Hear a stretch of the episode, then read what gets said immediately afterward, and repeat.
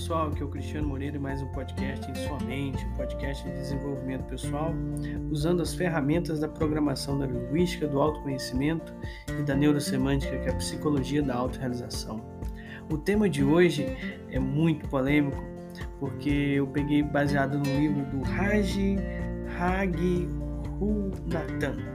Acho que eu falei certo o nome dele, mas o livro me chamou a atenção no aeroporto é, São Paulo, quando eu estava fazendo uma viagem para Brasília, em 2018 para 2019.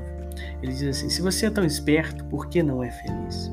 E aí eu peguei o livro e ele falava sobre sete pecados contra a felicidade e sete práticas para você é, usar como remédio ou antídoto né, desses sete pecados. Né? Usando a palavra pecado, eu quero dizer aquele sentido é, original dela. A palavra pecado vem do grego hamatia, que quer dizer errar o alvo. Então, todas as vezes que a gente ouve nessa palavra pecado, tem muito a ver com você errar o alvo da sua felicidade. Bom, dito isso, eu quero então passar para vocês esses sete pecados e as sete práticas para a gente trabalhar a nossa felicidade. Primeiro, o primeiro pecado é depreciar a própria felicidade. Hoje a gente tem vivido a felicidade como um artigo de luxo as pessoas querem sobreviver, querem comer, querem ter boa vida, mas propriamente esse encanto, até um romantismo sobre a felicidade acabou. Então, assim, quando a gente está falando de felicidade, lógico que a gente está falando de um estado de é, é, de, de, de, satisfação, sim, nos níveis biológicos, nos níveis psicológicos, mas vai muito mais que isso. Vai aquela satisfação também em doar-se, que nós chamamos de autorrealização. Então, isso tem muito a ver com você definir significados, propósitos na sua vida e colocá-los em prática. Então, depreciar a felicidade é o primeiro pecado contra ela mesma. Você precisa, então, é, se dedicar aos significados que você tem para essa palavra felicidade e sair dos níveis mais baixos, que é os níveis de suprir coisas para você e ir além no sentido de é, se doar, de ser mais do que ter ou fazer. O segundo pecado é o pecado da busca por superioridade. As pessoas querem poder. E, e, falando agora de poder, eu falo assim de serem melhores do que as outras. Há um certo ressentimento, né, no sentido de que nós é, somos inferiores do que fulano, do que esse cano, e por conta disso gera-se raiva, gera-se vitimismo. Isso está aí muito difundido nas redes sociais, quando na verdade nós precisamos buscar a nossa singularidade, que tem a ver com a nossa paixão, o que nós gostamos de fazer e ser, tem a ver com o nosso talento, aquilo que nós fazemos bem, né, ou habilidades inatas até que trazemos em nós, e tem a ver também com o que o mundo precisa, juntando esses três elementos, né, aquilo que o mundo precisa, o mundo que eu falo, a sociedade, né, o que eu sei fazer bem e o que eu amo fazer, isso a gente chama de singularidade, nos, isso nos faz únicos. E aí não precisamos ser melhores do que ninguém, simplesmente fazer o nosso melhor no bom sentido e não no sentido de escravizar-nos é, com, com a perfeição, um tipo de perfeccionismo, algo assim. Terceiro pecado é o desespero pelo amor. Então, amar-se incondicionalmente é fundamental é um remédio fundamental para que você não caia em carências afetivas, em se desesperar buscando alguém, buscando um afeto, buscando aí de forma distorcida chamar a atenção. Então, o desespero pelo amor é um pecado muito grande quanto à felicidade. Amar-se incondicionalmente é, é, a nossa meta, no sentido de você ter liberdade, amar é, é ser livre, é ter escolhas, ter o poder de escolhas e incondicionalmente não pôr condições para estimar-se.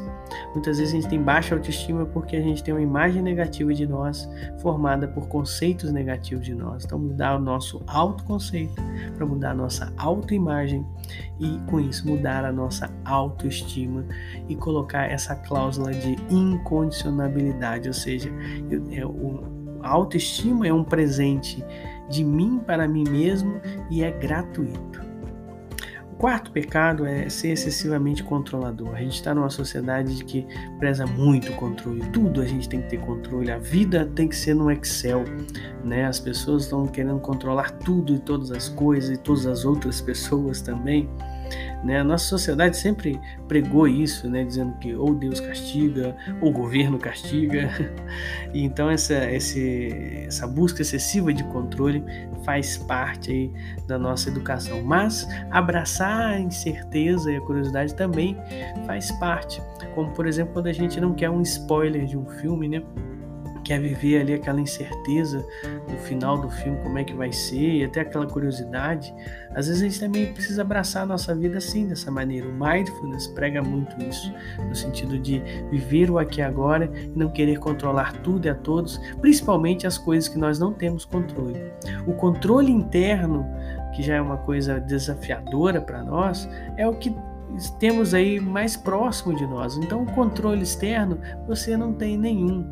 Né? Viva com a fé, flua com as coisas, seja curioso, é, é, veja que Deus não joga dados, né? acredite naquilo que você acredita e faça a sua parte, que é o que está no seu controle, quando você pode controlar também.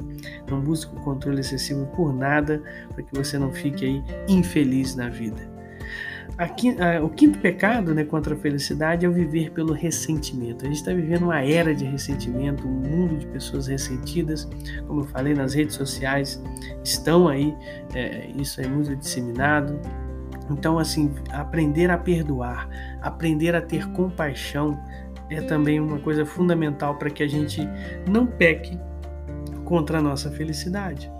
Então, assim, é, é, perdoar não é uma coisa para o outro, é uma coisa para nós mesmos, no sentido de nos libertarmos do outro, de não dar tanta importância é, é, com, com conotação até negativa para o outro, a não ficar reagindo ao outro, porque reagir é o outro ditando as coisas na nossa vida. Então, aprender a agir ao invés de reagir significa perdoar efetivamente falando. E ter compaixão, não no sentido de você ser uma pessoa boazinha, mas no sentido de você estar num outro nível. Eu não estou falando de você ser superior, mas você estar fora desse jogo de melhor ou pior e, e, e quem ganha ou quem perde.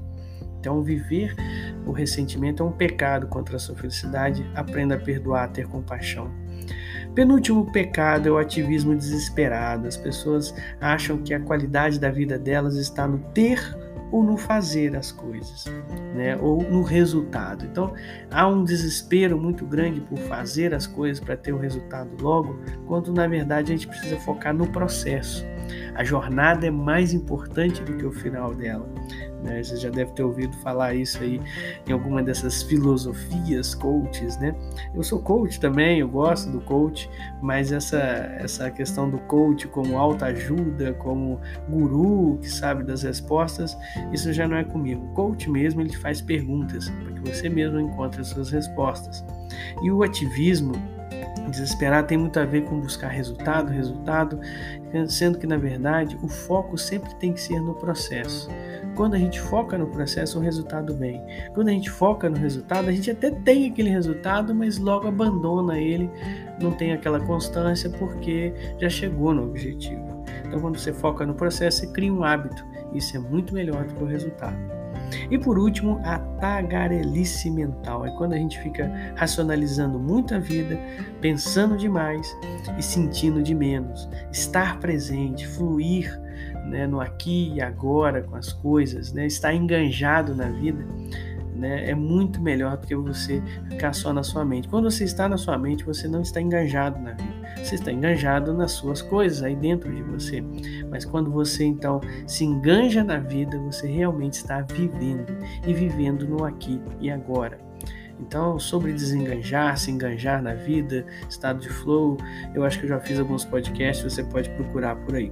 Bom, esses são os sete pecados contra a felicidade, depreciá-la, buscar por superioridade, desespero pelo amor, excessivo controle das coisas na vida, viver no ressentimento, o ativismo desesperado e a tal da tagarelice mental.